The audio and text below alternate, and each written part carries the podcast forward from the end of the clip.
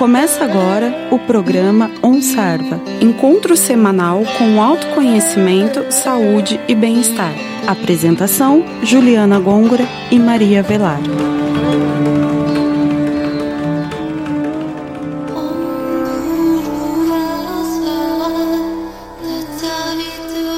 Olá, ouvintes. Aqui é a Juliana Gôngora, apresentadora do programa OnSarva, na Rádio Fiscar 95,3 FM.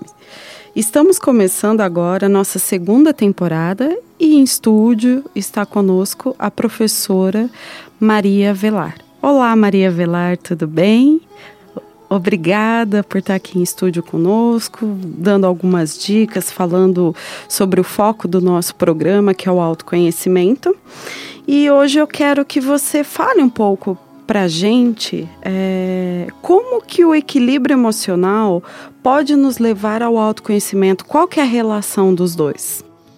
Olá, Juliana. Olá, ouvintes. É muito bom estar aqui novamente partilhando alguma das coisas que eu tenho aprendido ao longo da vida. E uma delas é exatamente esse trabalho com as emoções. O equilíbrio emocional ele está muito em, em, alta atualmente porque no início da, do estudo da psicologia, o, o William James, que é contemporâneo, apesar de ser um pouquinho mais velho do que Freud, ele foi atrás ele teve uma insatisfação muito grande na vida dele, porque ele viu que a, a genética meio que condenava as pessoas a repetirem os padrões dos pais, dos antepassados, e ele quis fazer diferente. E através desse, desse mergulho interno, ele conseguiu fazer realmente de uma forma diferente e queria comprovar isso, mas na época não tinha outras pessoas que tinham passado pelo estudo de si mesmo. Quer dizer, claro que tinha, mas ele não tinha acesso ainda a pessoas, principalmente os grandes meditadores que estavam na, no Oriente, né, na Ásia. E então ele nem ficou muito conhecido, mas felizmente, assim, 150 anos depois, né, atualmente existe um estudo maior disso. Por outro lado, Freud, que foi atrás da doença, ele ficou muito conhecido. Mas atualmente, exatamente porque tem esse, esse acesso maior a pessoas que já meditam há muito tempo, que conseguem equilibrar a mente, existe também um, um estudo maior sobre as emoções, não só em termos de patologia, de quem está doente emocionalmente de alguma forma, mas também para pessoas saudáveis para que consigam ter um dia a dia melhor. E isso passa necessariamente pela autoaceitação. Então, existe um curso, né, o curso Cultivando Equilíbrio Emocional foi desenvolvido a partir de um pedido do Dalai Lama para que cientistas e meditantes contemplativos desenvolvessem algum programa para que pessoas saudáveis, normais, conseguissem aprender a lidar com emoções destrutivas. E daí foi desenvolvido esse curso. Esse pedido foi a partir do ano 2000.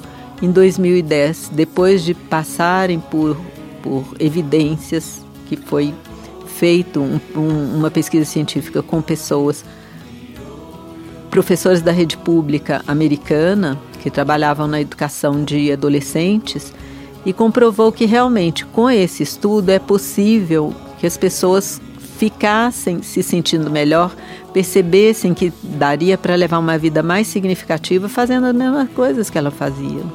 Então é a partir desse autoconhecimento, da percepção da importância daquilo que você está fazendo no seu dia a dia, buscar uma satisfação naquilo, uma meta maior de vida. E nesse estudo, é, a gente aprende a meditar, mas uma meditação no sentido de conhecer a própria mente e de desenvolver também as virtudes do coração, que são a bondade amorosa, a compaixão, a alegria empática e a equanimidade. Mas o interessante é que existe um, um, um estudo da linha do tempo das emoções que a gente coloca cada emoção que a gente está sentindo naquela linha do tempo, buscando perceber a emoção primária, porque quando a gente tem uma emoção, muito automaticamente a gente já busca uma outra parecida e já vai juntando outra coisa e, e, daqui a pouco você não sabe não, nem mais qual foi a emoção primária. Para colocar na linha do tempo, a gente vai buscando perceber essa primária, as atitudes que a gente estava tendo em decorrência daquilo, como que a gente estava antes, se já não estava num estado emocional alterado. E com tudo isso vem muito essa autoaceitação, perceber que se eu sou humana, eu necessariamente vou ter emoções. E eu não quero passar uma vida sem emoções. Não, ao contrário. Só que eu quero aprender a lidar com algumas que são mais difíceis. E, na verdade, a lidar com todas, porque a gente percebe que muitas vezes a gente até boicota as alegrias, a felicidade. Às vezes a gente não se permite entender isso, vai fazer com que a gente realmente vivencie de uma forma construtiva. E a gente desenvolve muito a meditação e a primeira meditação que a gente trabalha é mindfulness, para a gente tomar consciência do tanto que a mente da gente divaga. Às vezes você começa a pensar numa coisa, você começa a trabalhar numa coisa, ou mesmo assistir um filme, daqui a pouco a mente já está longe, não está naquilo que você está fazendo. E uma mente que divaga não é uma mente feliz. Isso também são pesquisas que mostram.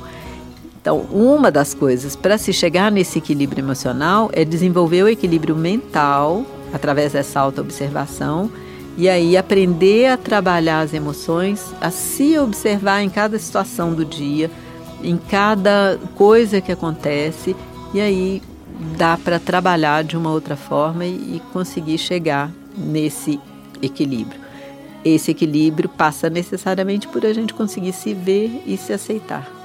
E uma coisa que eu vejo muito, é, eu acho que, eu não sei se está na genética, você pode explicar um pouco melhor. Essas emoções destrutivas, elas estão o tempo todo em nossa cabeça, né? O tempo todo você está se bocoitando de um sucesso, de uma viagem, de, de um.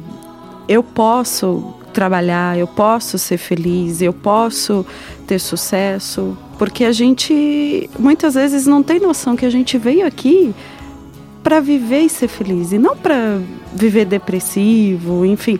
Então, eu gostaria que você falasse um pouco dessas emoções destrutivas, que elas são mais comuns do que nós imaginamos.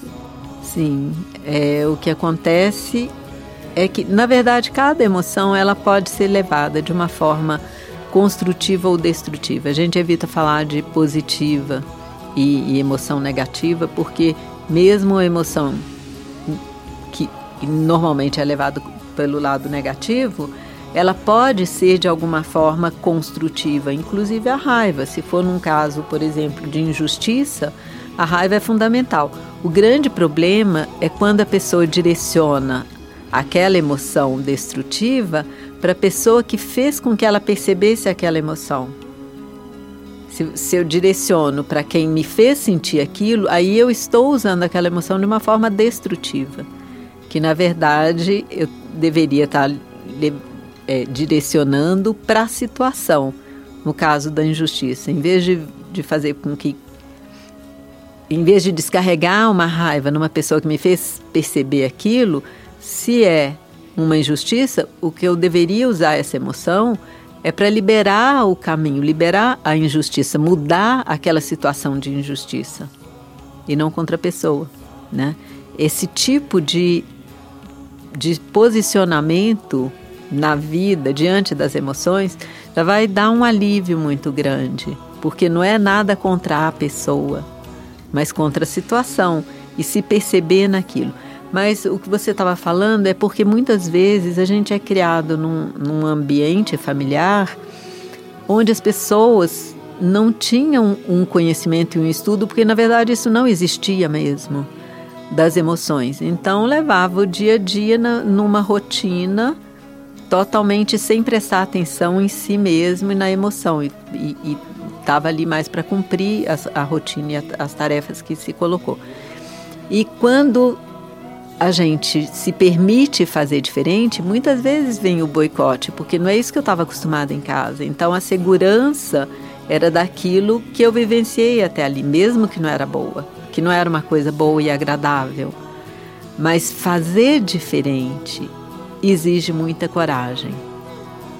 Porque a gente vai fazer diferente da família.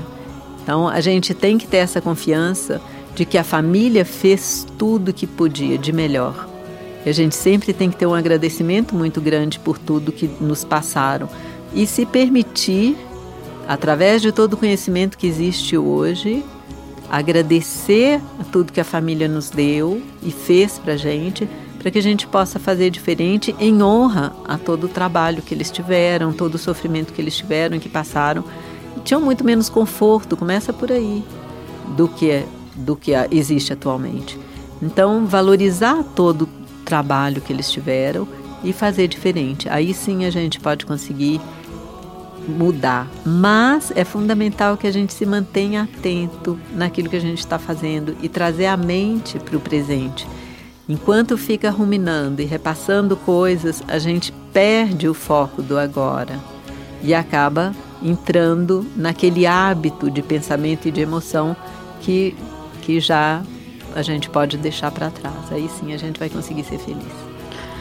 É, e considerando que a maior parte dos ancestrais da nossa do, dos brasileiros, enfim, são imigrantes, sofreram muito em navios, plantações de cafés. Então, eu acredito que inconscientemente nós vamos ah, trazendo isso para o dia a dia e passando né, para as novas gerações. Muito obrigada, Maria Velar, por nos dar essas informações. E ouvintes, fiquem ligados na nossa programação. Nos envie perguntas através do e-mail programãosarva.gmail.com ou através do Facebook, tá? É, nós estamos lá conectadas é, para ouvir, conhecer vocês e fiquem com o nosso mantra de encerramento e até o próximo programa. Namastê!